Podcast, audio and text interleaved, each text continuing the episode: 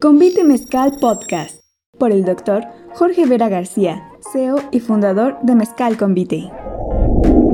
Evolución del mezcal en los centros de consumo con Lala Norega, especialista en destilados de agave. Pues antes que nada me gustaría agradecerle a Lala Noguera eh, por estar aquí con nosotros en este en vivo. Eh, pasamos nosotros las masterclass, tenemos unas sesiones de masterclass que hicimos en Casa Convite. Tenemos un nuevo proyecto que desarrollamos eh, con marca, eh, con Mezcal Convite, con la idea de que pudiéramos nosotros transmitir toda esa parte de la cultura del mezcal, ¿no? Y que pudiéramos realmente informar sobre las, pues todo lo que es de una manera profesional, qué es lo que está pasando en torno a, a, todo lo que es el, el sector, ¿no? desde pues que traigamos gentes este, pues serias, ¿no? que platiquemos sobre temas serios eh, que nos afectan a todos en, el sector del mezcal, desde el cultivo, eh, desde pues, el envasado, eh, la producción, hasta la comercialización también, que es algo muy importante pues para, el, para que se pueda desarrollar pues, lo que es la industria del mezcal. ¿no? Entonces, este, eh, pues llevamos esas sesiones en Casa Convite y ahora pues debido a esta situación pues los cambiamos, ahora estamos eh, en la sesión número 2 de, de, las masterclass, la primera la tuvimos la semana pasada, este, pues la semana pasada hablamos con Anthony y pues este, con Anthony... Y aquí atrás. A ver. Bonito paisaje. La vez pasada hablamos con Anthony Zamora, uno de los bartenders este, más importantes en, en Europa, y con él hablábamos precisamente sobre las tendencias que había en términos de la coctelería y cómo ha habido esa evolución del mezcal desde un momento de en los últimos 10 años, ¿no? Y cómo ha sido dramático el cambio en los últimos 5 años y también hablamos sobre cómo, cómo es la percepción después, de, de después del COVID, ¿no? En, en varias partes de Europa. Y ahora, en la sesión eh, número dos, ahora que tenemos por Instagram, eh, estamos pues, nada más y nada menos que con Lala Noguera, ¿no? Lala, pues es una incansable promotora de todo el mezcal. La he conocido pues a lo largo de mucho tiempo, muchos años, Lala, de conocernos. Ah, muchos años. Desde, desde principios, de que nosotros estábamos así picando piedra con mezcal convite, ahí te, te, te, conocimos, ¿no? Eh, incansable promotora de todo lo que es el agave, sus destilados y sus fermentados. Y pues bueno, eh, realmente... cómo ha cambiado, verdad? ¿Cómo ha cambiado? Desde el día que nos conocimos al día, a, este día, ¿cómo, ¿cómo ha cambiado hasta el padecimiento de una pandemia para el propio mezcal también y para todas las bebidas mundiales, pero en especial para un país que sigue con una pirámide muy eh, castigada, que es la base, que es el, el campo, cómo ha sido tan castigado esa pirámide que está inversa, que es desproporcional y que hoy en día también a los mezcaleros, a los de la bacanora, a los de la raicilla, a todos los que ocupan el agave, les ha pegado muchísimo desde la elevación también, por supuesto, del, maguey, del kilo, hasta de sus exportaciones, porque si la gente no lo sabe, pues, y tú más como, como representante del clúster de Oaxaca, eh, dependen muchísimo de las exportaciones, ¿no? El, mezcal. Y cómo hoy esas exportaciones se han detenido y ha mermado también en, la economía de todos los de todos los que producen mezcal en Oaxaca, ¿no? Que me parece son gente de mucho respeto y de mucha tradición, ¿no? Por algo dicen que Oaxaca es la cuna de, del mezcal. Entonces, ¿Cómo has sentido tú como mezcalero, por ejemplo, como, como representante de Convite, que bueno, aparte es una marca, la verdad es que casi es premium porque sigue sus tradiciones y conserva ese gusto histórico que muchas marcas ya han perdido? Sí, mira, Lala, este, en efecto, ¿no? Todo esto de hablar del mezcal, pues es hablar también de la cultura, ¿no? Y hablar ahora en este contexto es súper interesante, porque siempre, fíjate, lo que está viendo al nivel local, ¿no? En temas de Oaxaca, de qué era lo importante, pues siempre se vio y hasta la fecha el gobierno le ha dado mucha preferencia a toda la parte del turismo y la parte de la hotelería, la parte de, restaurantes, que sí en efecto han sufrido este, por esta pandemia, pero también todos los grandes promotores de este, todos los que estamos detrás, ¿no? Todos los que estamos... La cadena. En toda la cadena, atrás de los restaurantes, que promovemos también, este, que somos eh, proveemos ¿no? de, insumos, proveemos de productos, también es algo que no se ha sabido, ¿no? Es algo que es poco conocido y es algo también que estamos empujando nosotros este, como mezcaleros, ¿no? Dentro de esa parte, este, pues imagínate, ¿no? Desde la contracción del mercado, la contracción pues, de, que cerraron restaurantes, bares, ahora eh, de todo el mundo, ¿no? No solamente de Oaxaca, de México, sino del mundo que se han cerrado. Toda esta contracción, pues ha visto súper interesante, ¿no? Cómo ahora eso va teniendo también un efecto a lo largo de la cadena de valor. Entonces va atrayendo, obviamente, desde los contadores, los administradores, la gente que anda en redes sociales, este, los, los químicos, los, este, los trabajadores que están en la, en la envasadora, en la producción, todo esto va a tener un impacto y realmente es algo que sí es importante comunicar, que realmente todos los destilados de agave sí estamos padeciendo de esta pandemia, ¿no? No es, eh, somos sectores pues tradicionales, ¿no? Y realmente es algo interesante que pudiéramos platicar de esto, ¿no? Que platicáramos un antes y un después, ¿no? Ahora sí como el, el tema de, de, de, de, antes de Jesucristo y después de Jesucristo, ¿no? Sí, es que va a ser AC, AC y DC, ¿no? AC, DC, es que es antes de, del agave y después del agave. Claro, y también es, queda con el antes del COVID y después del COVID. Pero fíjate que a pesar de esta situación que es mundial, esto es un área de oportunidades muy importante para todas las marcas, para todos los productores y para toda la cadena en sí, desde el viverista hasta el que toca la puerta para venderlo. Es un área de oportunidades muy importante porque entonces lo que vamos a hacer pudiera ser que pudiéramos regresar el producto al gusto y al consumo de los centros de consumo nacionales, donde creo que representa que el 18% de, de las ventas nacionales el mezcal, tomando en cuenta que casi el 80% se va a los Estados Unidos, ¿no? ¿Cómo vamos a hacer nosotros para que los, los centros de consumo regresen al origen, ¿no? Y que ya no sea el whisky con 55 millones de litros vendidos a los mexicanos el número, la, bebida número uno, ¿cómo vamos a hacer para que el mezcal y todos los destilados mexicanos sean de la preferencia y sean en el gusto de hacer local a través de, nuestros productos nacionales, ¿no? Entonces, ahí hay un compromiso muy grande entre los productores, entre los viveristas, los dueños de marca, por ejemplo, los dirigentes de las organizaciones, de los diferentes eh, movimientos que se hacen en Oaxaca, tu clúster, por ejemplo, que es importante hoy en día y cómo también ha ayudado a coadyuvar a no subir los impuestos que se pretendían ponerle más en Oaxaca, ¿no? ¿Cómo coadyuvan ustedes?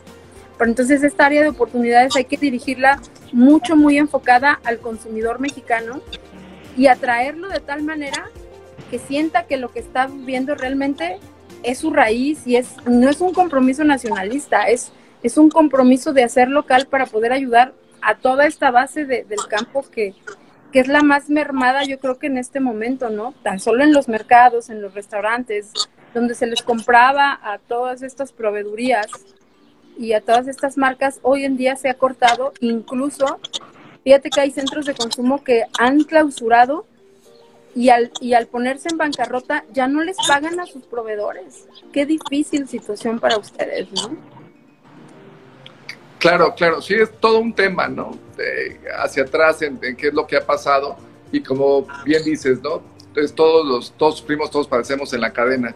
Ahora sí no, fue muy democrático, ¿no? Ahora sí tanto las marcas grandes, pequeñas, eh, los que andan a granel, los certificados, los no certificados, todo, ¿no? Todo está padeciendo, es un sector realmente poco visto, ¿no? Y poco visible y es un, pues son sectores que realmente le han dado esa personalidad, esos íconos realmente de, identidad mexicana, ¿no?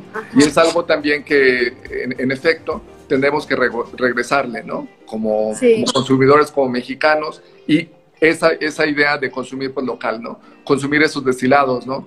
Eh, dejar de, de, a un lado, justo en esos momentos, ahora sí que apoyar a la banda, dejar, pues, de un lado los whiskies, los rones, todos esos productos que no se elaboran en, en el país, para consumirlo local, ¿no? Yo creo que es también una parte de lo que necesitamos sobre el tema de, este, pues, hacer equipo, ¿no? Y promover eh, este tipo de iniciativas, ¿no? Y yo creo que hoy más que nunca es como la unión de todas las marcas, desde las chiquitas hasta las grandes, y de qué manera se puede construir un plan rector de comercialización duro, duro con el consumidor mexicano, ¿no? Porque somos millones de habitantes en México y de esos millones hay muchos que no saben qué es el mezcal todavía o lo beben por moda o lo beben por pues porque hay que beberlo, pero realmente no hay una conciencia realmente cultural y social de por qué hacerlo y por qué representa algo tan importante para, para, para todos nosotros en un contexto eh, comercial, ¿no? Que beneficie a las cadenas productivas, ¿no? Entonces, los centros de consumo sí son tan importantes, pero hoy están cerrados, ¿no?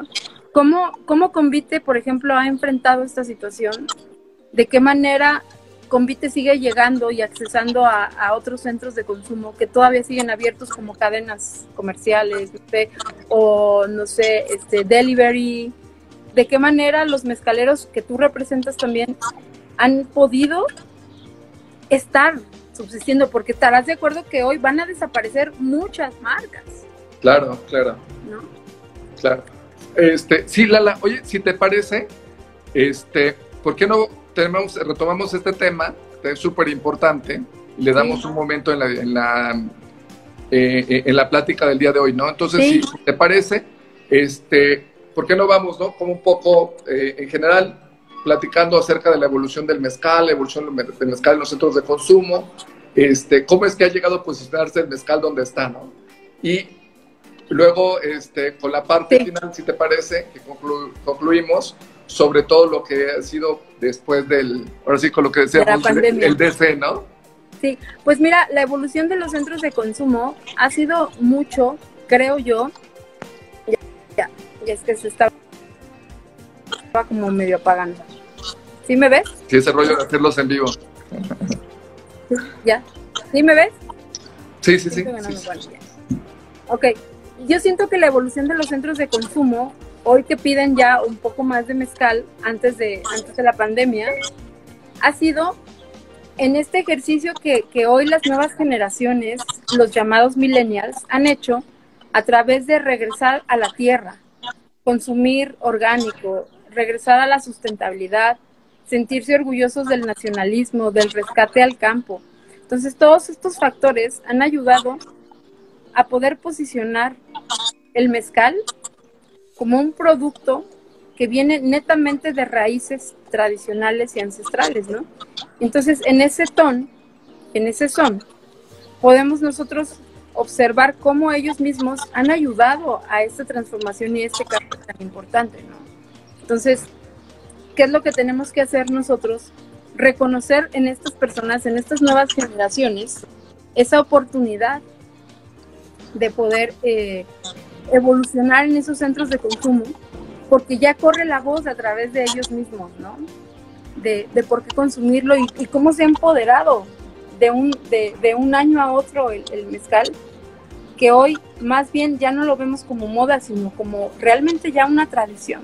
Claro, claro. Esa evolución ha sido mucho por, las nuevas generaciones, estas nuevas generaciones que nos permiten darnos cuenta, nosotros los que ya tenemos un poco más de 40, ¿no?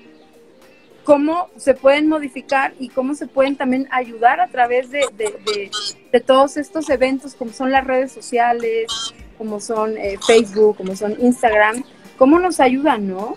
A mí me parece increíble cómo se puede difundir una cata a través de un centro de consumo por todas las redes. Entonces, todo esto ha influido muchísimo, la tecnología, la modernidad, a que esos centros de consumo ayuden a vender más y por lo tanto, pues se compre mucho más mezcal, ¿no? A los productores, a las marcas. No sé qué opinas. oye, Lala, ¿y allí cómo has visto esa evolución? Porque pues en los restaurantes no se vendía el mezcal. ¿Cómo has visto tú, como experta de, de, promoción de mezcal en los centros de consumo, cómo has visto ese cambio? ¿Cómo ha ido poco a poco, no? ¿Cómo es que ha ido esa aceptación hasta los mejores restaurantes, no? ¿Cómo has visto ese cambio y cómo has visto el desplazamiento también de otros destilados por el mezcal, no? Bueno, yo lo he visto sobre todo desde el área gastronómica, eh, cuando he colaborado con, con, los chefs, porque ellos son, ¿cómo lo puedo explicar? Ellos son como una de las principales armas que tienen todos los productos gastronómicos para poder ser difundidos, ¿no? Entonces, a través de ellos, en personas como Ricardo Muñoz Urita de los restaurantes Azul, yo le hice la carta de destilados, ahí, ahí está Convite. Entonces, eh, y por ejemplo, eh, no sé, desde Puyol, desde el Sur, desde todos estos grandes eh, restaurantes, ellos mismos, al ser unos íconos de la gastronomía, nos, nos están ayudando a impulsar nuestro producto, ¿no? Entonces, esos principales centros de consumo, que son los restaurantes, llámese Puyol, etcétera, son los que han también ayudado, ¿no? A que ellos mismos, los chefs, salgan en una foto con un mezcal, ¿no? Entonces, mucho de esto es que, la mayoría de, de, de, las corrientes que hoy existen, las corrientes, por ejemplo, gastronómicas, que en el mundo, gracias a Ferran Adrià, a los, hermanos Roca, hoy son más valorables los productos del campo y que han permeado a México y han ayudado en ese, en ese, en ese devenir, ¿no? Del rescate. Bueno, no del rescate, sino más bien de la difusión masiva ya de, nuestros productos. Y estos centros de consumo son bien importantes, pero yo creo que no los vería sin la figura de, de los chefs y de los sommeliers, ¿eh? de verdad porque ya, ya que Jordi Roca haya hecho un mezcal algún día, es porque realmente tuvo la necesidad de que en su centro de consumo hubiera el producto nacional como un reconocimiento a un país con una tradición culinaria muy grande, como lo es nosotros, y sobre todo el estado de Oaxaca, ¿no? Que tiene toda una raíz gastronómica y ahí implícito viene el mezcal. Entonces, estas evoluciones han sido mucho gracias al, al, boom que ha habido también con la gastronomía. Y eso es bien importante de reconocer. Sí, tiene razón, Lala. O sea, realmente eso va permeando sobre, primero, cierto tipo de, restaurantes y luego también va permeando sobre, ahora sí que todo el resto de, de, la comunidad restaurantera, ¿no? Y ha ido avanzando también el, el, el mezcal, ¿no? Fíjate que una de las cosas también interesantes eh, con respecto al mezcal es que principalmente se vende en restaurantes y bares. Es que en botella, pues abierta, es lo que decimos, ¿no? En el on-trade, que es alrededor del 80%, es lo, lo, que se vende a través de restaurantes. Y ha sido pues realmente un cambio impresionante, ¿no? Pero aún así, fíjate, ¿no? Representamos del consumo de bebidas espirituosas, el mezcal representa el 2% mientras que el tequila representa el 40%. Y otros destilados como el tonalla, pues representan una gran cantidad del mercado. ¿Y tú qué piensas? ¿Qué, qué labor tiene que, que, que, pasar? Porque han pasado también ocho años y en ocho años nada más hemos avanzado un punto porcentual, ¿no? Dentro de todo lo que es el mercado de los destilados. Es que yo creo que ahí deberíamos de involucrarnos todos los eslabones de la cadena productiva del mezcal para poder solicitar a través del, gobierno federal, instancias de, económicas, la reducción de estos JEPs y de estos impuestos que perjudican notablemente la distribución y compra para el propio O sea, para el consumidor es mucho más fácil comprarse una caguama que comprarse una buena botella de mezcal o un tonayan, ¿no? O sea, dicen que tú eres lo que bebes. Es, es, es, estoy de acuerdo, pero también es mucho un tema de, poder adquisitivo. Y hoy en día, por ejemplo, el poder adquisitivo es nulo en este momento, ¿no? Vámonos a remontar un poco antes de, esta pandemia, por eso es el antes y el después.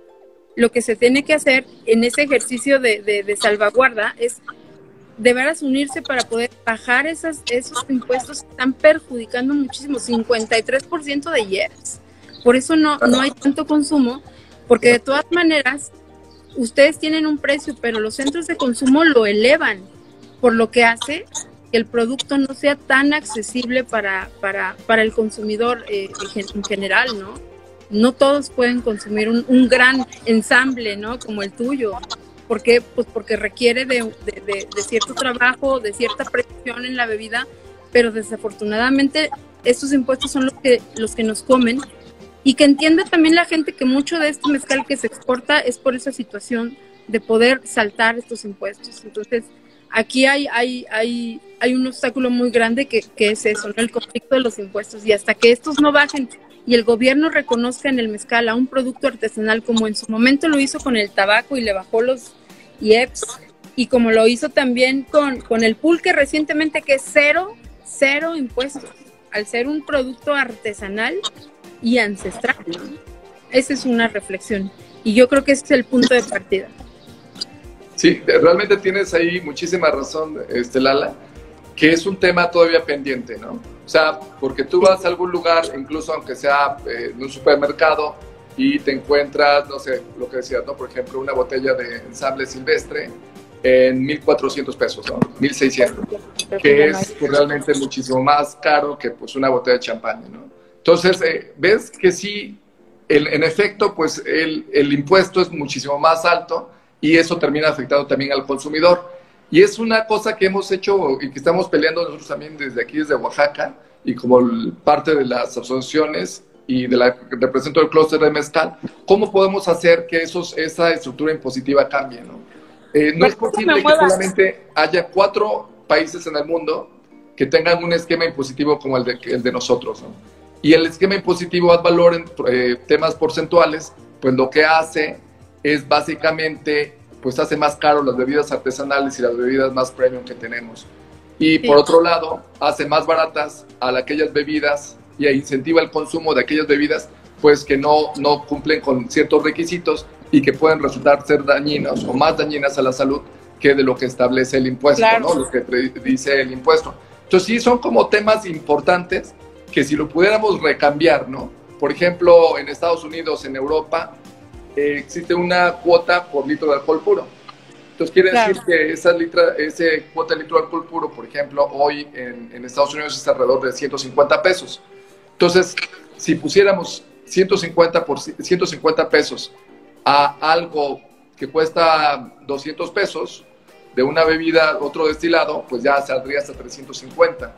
En cambio, nosotros podemos poner un mezcal de 300 a 450 y nos saldría beneficiando, ¿no? Sí, es un tema que también tenemos que cambiar mucho y es un tema que, pues, por otro lado, pues es eh, cierta conciencia por parte del gobierno, tanto federal como por parte de los este, gobiernos estatales, ¿no? Para no subir esos impuestos, que al final de cuentas, pues en, en vez de que propicien una mayor recaudación, lo que están haciendo es desincentivar y pues también propician la, la, parte pues de, de, ventas fuera de, lo, de, los mercados eh, tradicionales, ¿no? Digo, y que tiene todo el derecho las marcas de exportarlo, ¿no? Pero qué mejor referente sería como por ejemplo los españoles que consumen que el 60% de su producción de vinos, o sea, las, las consumen los, los, o el 44% los propios españoles, o sea, y eso hace pues un orgullo nacional, ¿no? Que nosotros todavía no tenemos, pero siento mucho que son esas barreras impositivas eh, de aranceles, de, de impuestos, de, de, y además de, o sea, un cobro indebido del IEPS más el IVA, y aparte pagas IVA. O sea, es, es, inaudito, ¿no? Que los gobiernos federales hagan eso impositivamente, pero solamente es trabajar con todas las partes para exigir a esos gobiernos pues que, que se, que se cumpla en función a, cantidades que vendan las marcas o, o, cómo sería ahí.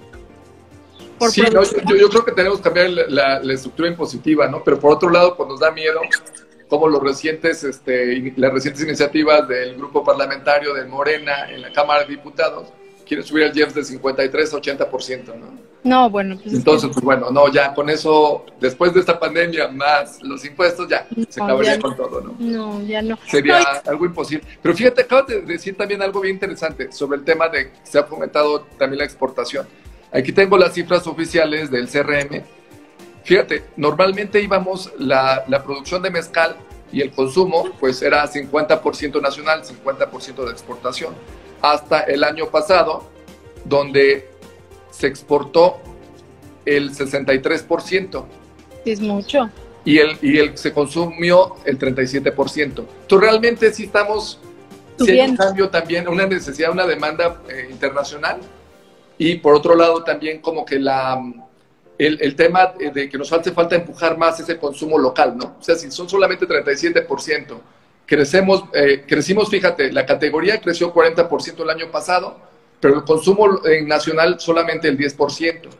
Y, el, y las exportaciones crecieron al 37%. Entonces sí nos hace falta también un poco de concientizar, de informar más, ¿no?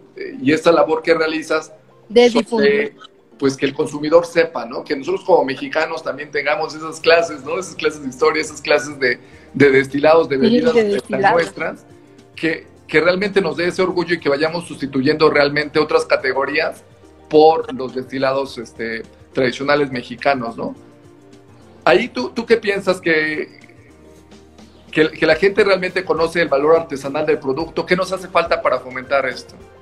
Fíjate que también nos hace falta eso, el, saber cómo se procesa el producto, el término ancestral, el término artesanal, el término industrial, conocer realmente la labor de cada uno de los, de los, de los actores dentro de esta, de, de, esta producción, desde el cuidado del agave hasta, hasta la destilación pero también hay otra, otro, punto bien importante que es, depende la situación geográfica donde se encuentre nuestro consumidor nacional, también es el número de, de, la cantidad que van a consumir.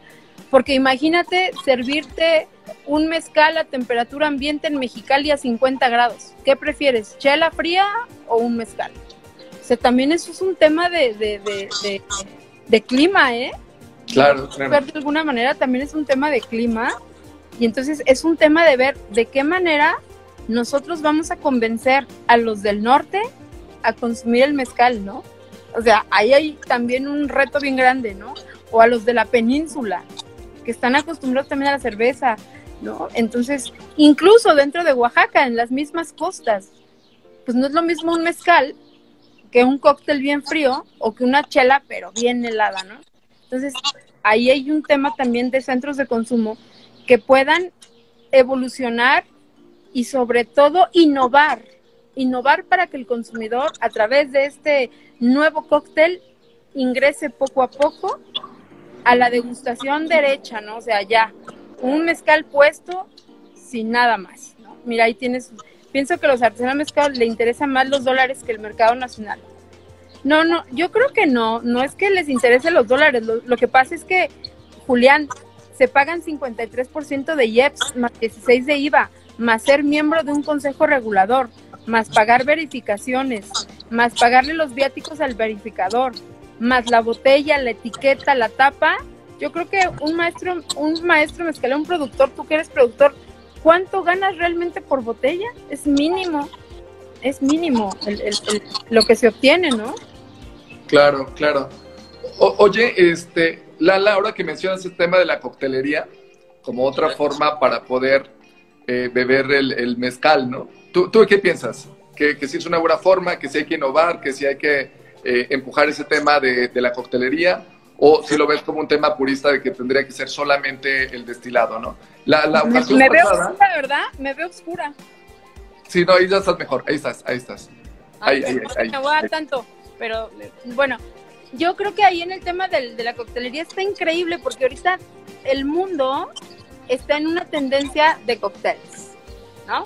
Entonces ahí tienes, tienes, tienes los, los grandes competencias, Tales of the Cocktail, Cocktail Show, Cocktail Bar. Este, aquí tenemos Barra México a través de la iniciativa de dos mujeres para promover el consumo del cóctel a través de bebidas bastante diversas, desde, desde no sé, el bayou, desde los coñacs, como de qué manera un producto lo puedes hacer o integrar como un ingrediente que forme parte de un cóctel sin quitarle la esencia, ¿no?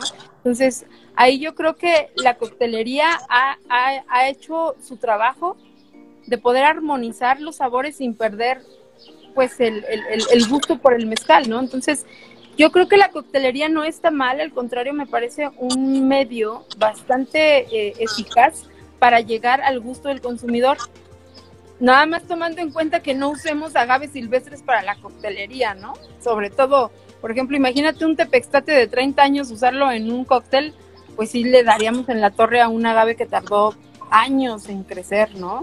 Entonces, como que hay límites, ¿no? Pero esos límites los tiene que conocer el hoy llamado mixólogo, que no sé de dónde viene el nombre, que me gusta más cantinero, no sé, porque ahora resulta que los cocineros ya son chefs, que los, cantineros ya son mixólogos, que el gorrón ya es foodie y el, chismoso es este foodista o no sé cómo les llaman, ¿no? Entonces, pues está canijo, ¿no? Porque a quien les tenemos que llegar principalmente, nosotros como, como pues difusores, porque también el, el, bartender es, es, es, un difusor muy importante y aparte es como tu psicólogo, ¿no? Oye, me siento así, ¿qué cóctel me puedo tomar? No, mira, pues este convite este, de, de, espadín lo vamos a utilizar con jugos o con, no sé. Entonces es bien bonita la coctelería. Hoy que la conozco más, los admiro mucho. O por ejemplo, como dice Samuel, los mezcaliers, ¿no? ¿Qué tanto un mezcalier que tiene una preparación de unas cuantas horas en tres semanas, ya sabe más que un maestro que tiene 50 años en esto? O sea, es que el tema de, la educación y la preparación en México, estamos todavía en los suelos. ¿Cómo es posible que los sommeliers de otros países están trabajando, trabajando y estudiando y no dejan de estudiar y, aquí pretendamos ser mezcaliers en, en, tres horas, ¿no? Es, es, como baje 20 kilos eh, con esta pastilla mágica. No se puede. Tenemos que realmente tenerle un reconocimiento a la bebida, a los hacedores, a los productores sobre todo, que muchas veces no les gusta venir a, las ciudades por ese celo que tienen de dejar la tierra. Y si oyes los gallos, oyen los gallos, ¿verdad? Es, es un, como dice este... A las seis y media. Víctor, es que sí es un buen punto el poder decirle a la gente que a través de la coctelería no se va a perder la tradición, al contrario, la va a, a, a ejercer en la corriente moderna de, lo que es la coctelería en el mundo, ¿no? Entonces ahí tienes a los grandes cocteleros que hoy ya son rockstars, ¿no? Y que si les das una marca la empoderan y la, y la, y, la promueven, entonces la gente sigue una tendencia. Ve tú la, la margarita del tequila, ¿no? Cómo ya está ahí el día de, la margarita. Entonces nosotros tenemos que innovar en eso en los centros de consumo. José Luis, saludos. Tenemos que, innovar en eso y que los bartenders puedan idear una bebida icónica que todo el mundo deguste. Digo, si existe la margarita, si existe el Negroni, si existe eh, el Manhattan tan, tan importante, ¿por qué en el mezcal todavía no hay? ¿O por qué en México, por ejemplo, no hay un postre icónico que se venda en todos lados como el tiramisú italiano o la creme brûlée francesa? Porque nos falta eso en los centros de consumo y la innovación. Y eso depende mucho hoy en día de la mano, tanto de los chefs, del bartender y de la marca, ¿no? ¿Cómo podemos integrarnos los tres en, un, en un triángulo amoroso importante, ¿no? Donde todos salgan ganando. Que hay, triángulos importantes.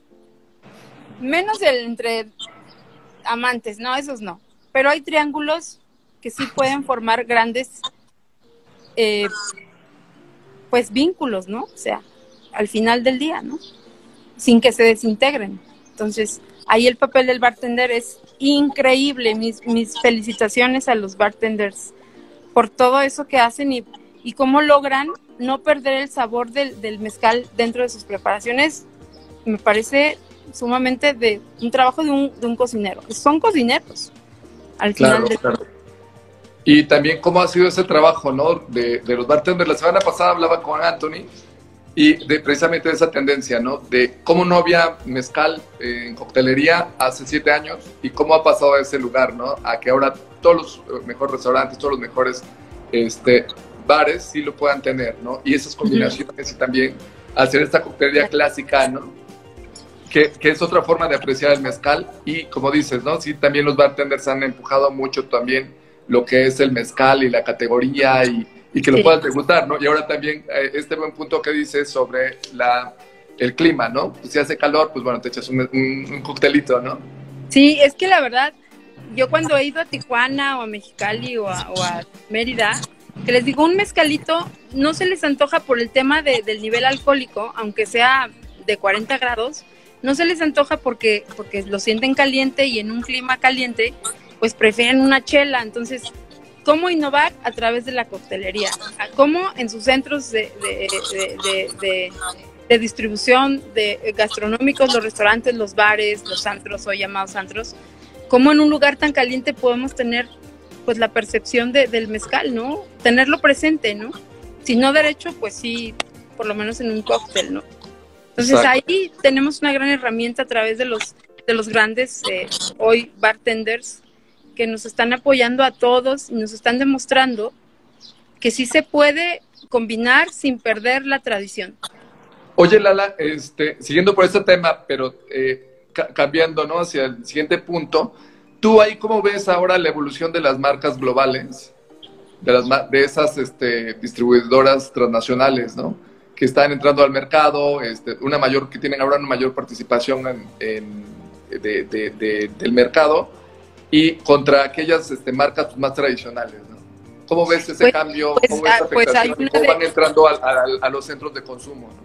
Es que sí es una desigualdad, porque son portafolios que van comprando marcas por el mundo y tienen toda la infraestructura comercial y de difusión de mercado.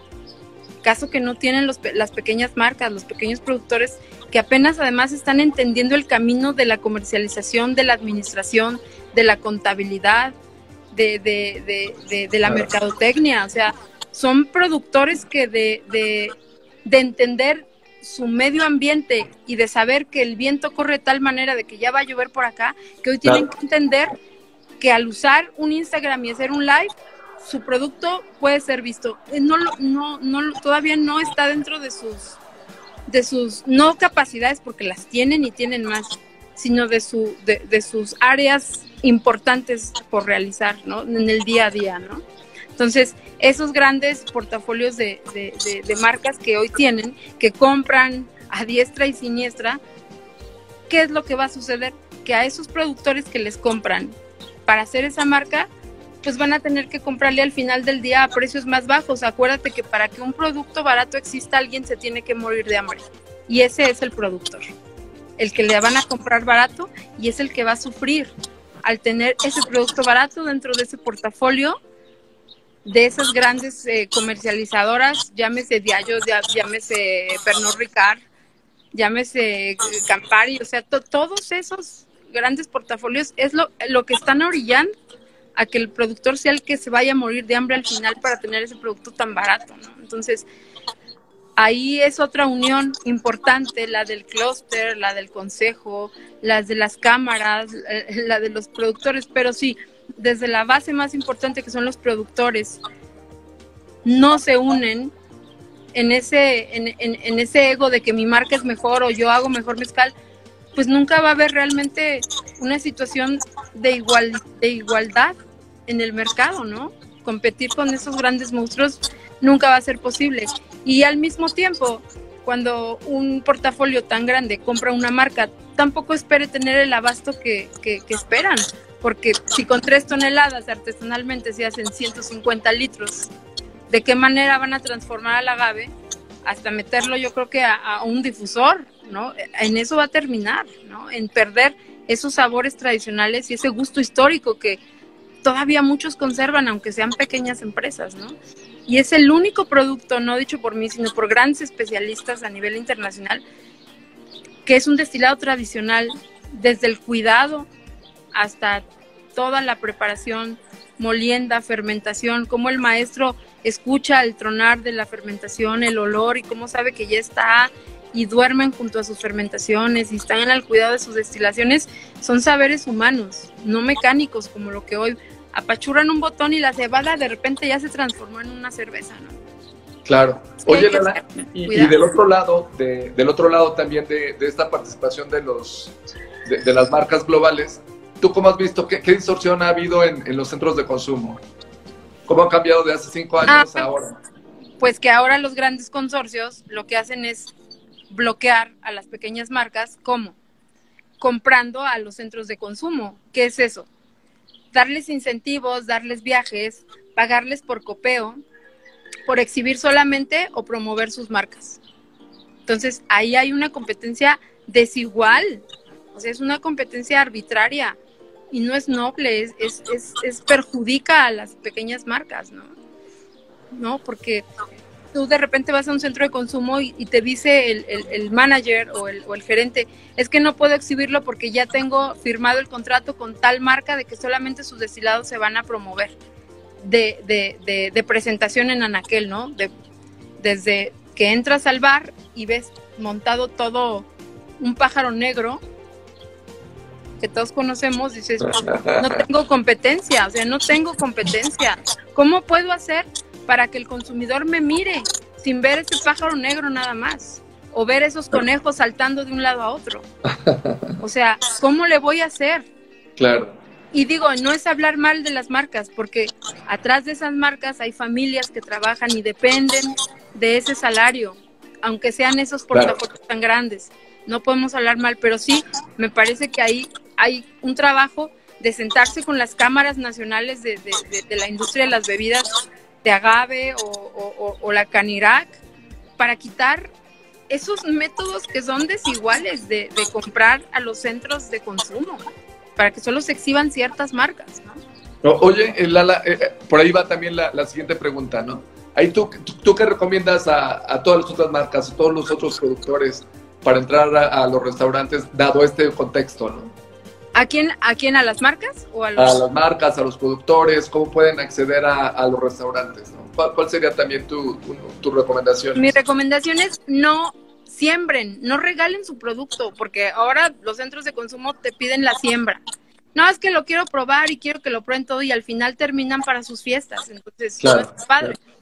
¿Quieres probarlo? Pruébalo en el lugar, te lo hago probar porque tú eres el gerente, pruébalo y mira la calidad, la calidad que tiene. Entonces, es realmente llegar al centro de consumo, saber tocar la puerta y llegarle desde el desde el punto cultural, por supuesto que es muy importante porque muchos de los de los de los gerentes realmente no saben ni siquiera cómo se hace el mezcal, ¿no? Y ahí es un punto a, a desfavor porque no saben los meseros, no hay capacitación y no saben vender el producto, no saben recomendar. O sea, no es como un sommelier que va a comer carne, ah, pues le recomiendo tal uva, eh, etcétera.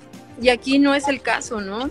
Y entonces ahí dependemos también de esa otra, de otra hora cadena productiva que son los meseros, los bartenders, los gerentes de esa pequeña eh, mundo que son los centros de consumo, ¿no?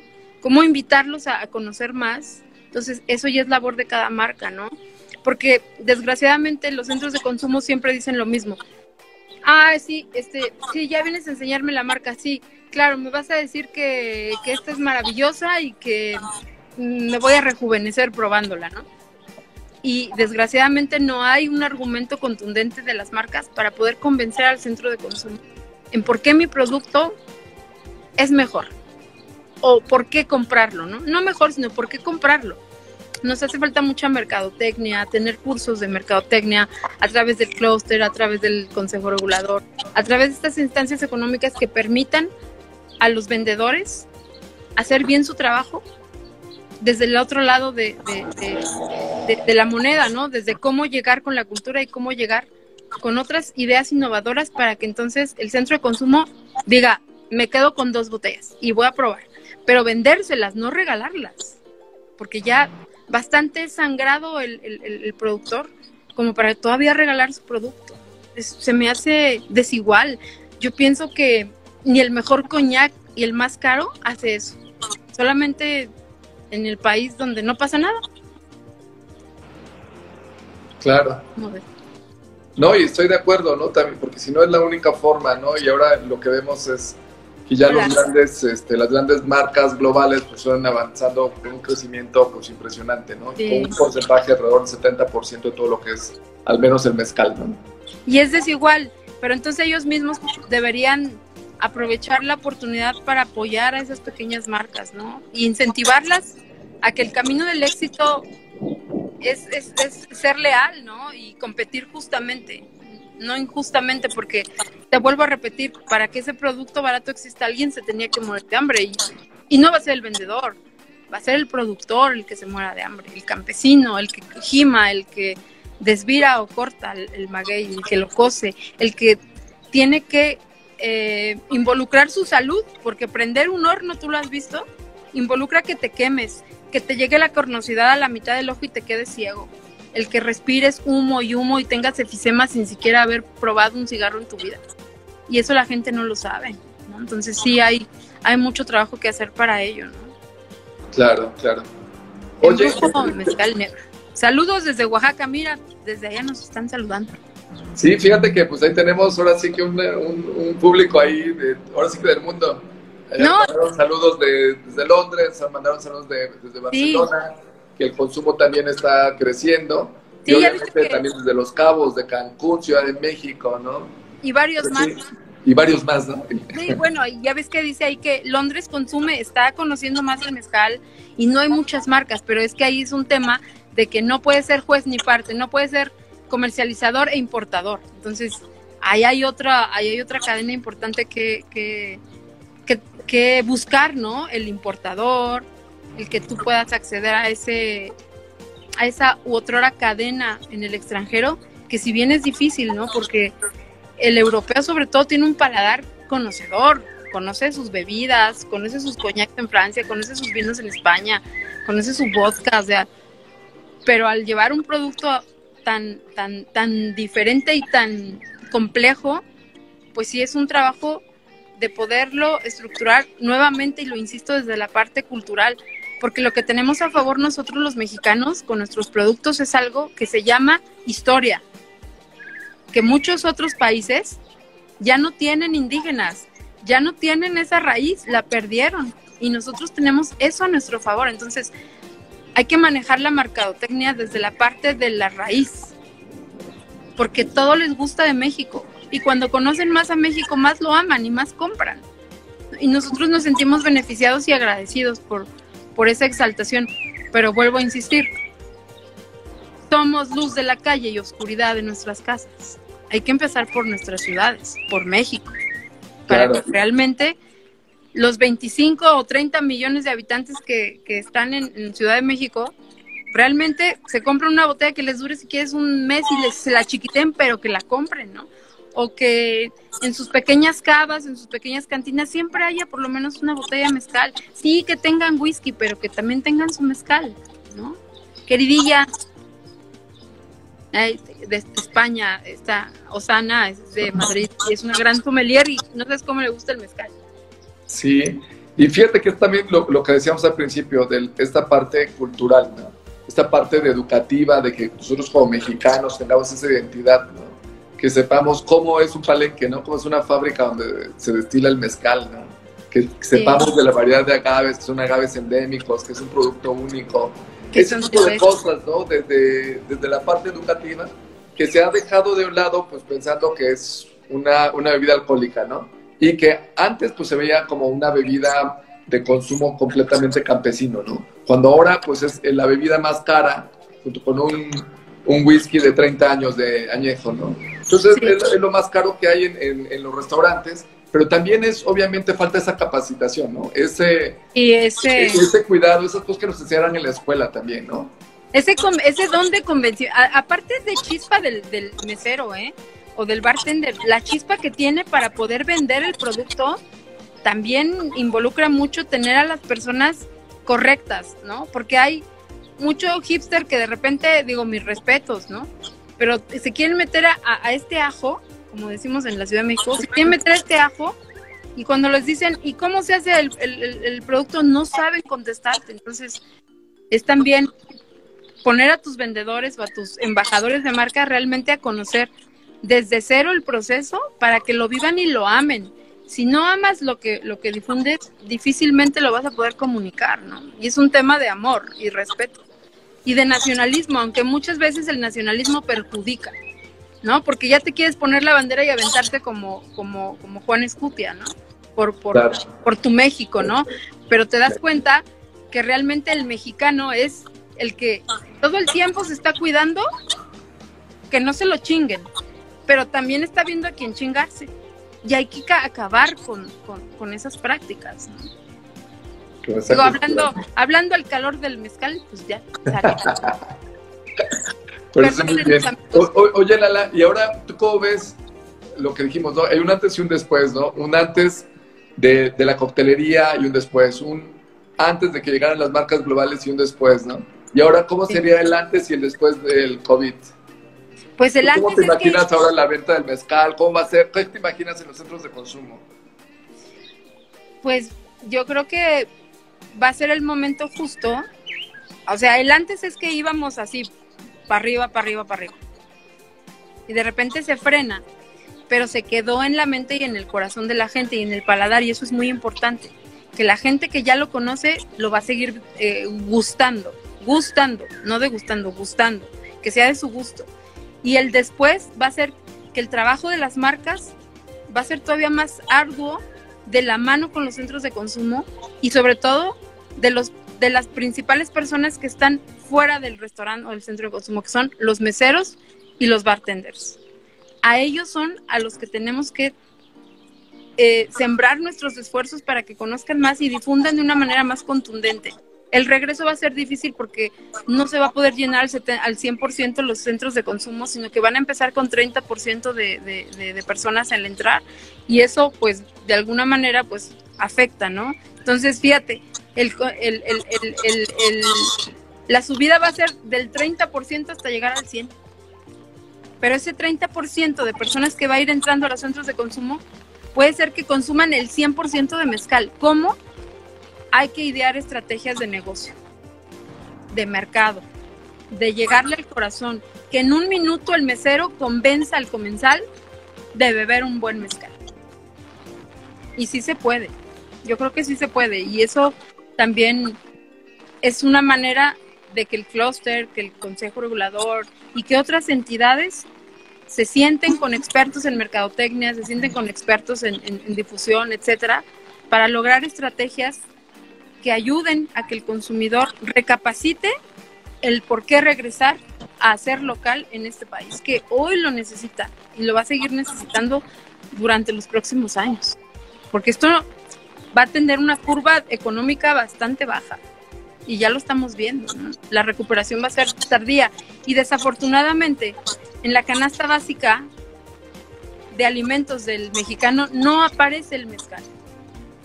No aparece. No es un producto básico. Pero sí es un producto básico para el alma. Y desde esa perspectiva lo podemos difundir. Eso me gustó. Una bebida para el alma. Eso, para el alma. Es una bebida para el alma. Y además es, es, es la, la transformación de un sol en un líquido. Fíjate. Y energetiza tu cuerpo. Entonces, como también el misticismo, la coctelería, el integrarlo con platillos, con paciencia y coherencia, como dice Mexican Spirit. Paciencia, la conciencia y la coherencia de poder acceder al gusto del consumidor mexicano, que es el principal al que tenemos que llegar, porque está aquí cautivo. Que, estas pláticas pandémicas mezcaleras nos ayudan a reflexionar y a, a poder poner nuestro producto donde debe de ser, donde debe de estar, que es en los mejores centros de consumo de México y el mundo, porque lo vale, el producto lo vale y muchísimo lo vale. Entonces, mucho que hacer, muchos esfuerzos, pero todo esto va a ser con la ayuda de todos ustedes, de los consumidores, de los bartenders, de los gerentes, de los meseros, de los chefs, ¿no? De las, pues también de las mismas revistas gastronómicas, de, de todos estos difusores que hacen su día a día una, un modus vivendi, ¿no? A través de la mercadotecnia. Entonces, hay que juntarnos con la gente que realmente sabe y no con con gente que, te promete vender un contenedor y al final te vende dos cajas. Claro, Hay, que, hay que saber quién nos va a chingar. o quién va a chingar menos, ¿no? Sí, la verdad es que sí. Oye, mi querida Lala, pues nada, pues agradecerte todo este, el tiempo que, de que nos dedicaste. No, al contrario. Y estas reflexiones. Y para mí es un gusto porque la verdad es, siempre lo he dicho, tú no me pagas nada por decirlo ni yo a ti, pero para mí siempre Convite ha sido el mejor mezcal premium que he probado en toda mi vida. Realmente es, es un agasajo probar desde un ensamble hasta un espadín. De verdad es un cuidado y, y está la historia de todos tus antecesores ahí, como oaxaqueño y como gran estado. Yo quisiera ser oaxaqueña, pero pues soy chilanga, ¿verdad? Pero como siempre he dicho, no necesitas ser oaxaqueño o de Tamaulipas o de Jalisco. Necesitas realmente ser embajador de tu propio país y difundirlo con todo el corazón, ¿no? Claro. No importa que los mexicanos que estén en Europa o en Estados Unidos, pónganse la camiseta, pero póngansela al revés para que les vaya mejor todavía, ¿no? Dicen que si te la pones al revés te vas mejor. Es, es, de la suerte. Es de la suerte. Así es que amigos, hagan local, hagamos México y prepárense un buen mezcal ahorita. Este, danos un, una recetita, Jorge. Un coctelito, tú que le sabes. A un coctelito. Mira, ahí tenemos ahí varios expertos, ¿eh? Que nos manden ahorita de una vez la, la lista. Ahí hay varios ahí, pero muy buenos este, eh, bartenders que veo ahí, o mixólogos, ya sé, como les gusta que les digan algunos. Ah, sí, ahora son mixólogos, ¿no? No, sí, ya, ya eso de bartenders ya no. son foodies. Oye, los chismosos son foodies, ¿no? Oye, y los metiches son este cronistas gastronómicos. O sea. ya, pero bueno, todo lo mejor para nosotros, para ustedes. Quédense en casa, cómprense su mezcal, no dejen de apoyar a México. Larry Mezcal, saludos. Y tenemos lo mejor dentro de una botella. Así es que, salud, se ha dicho. Pues perfecto, mi querida Lala, pues muchísimas gracias. Eh, mi cariño, mi respeto para ti por todo el trabajo que vienes haciendo. Y pues vamos a seguir haciendo cosas juntos. y saludos a todos, cuídense. Bye. Nos vemos la próxima semana. No olvides seguirnos en nuestras redes sociales. Encuéntranos como Convite Mezcal en Facebook, Instagram, Pinterest y Twitter. Nos vemos en el siguiente episodio.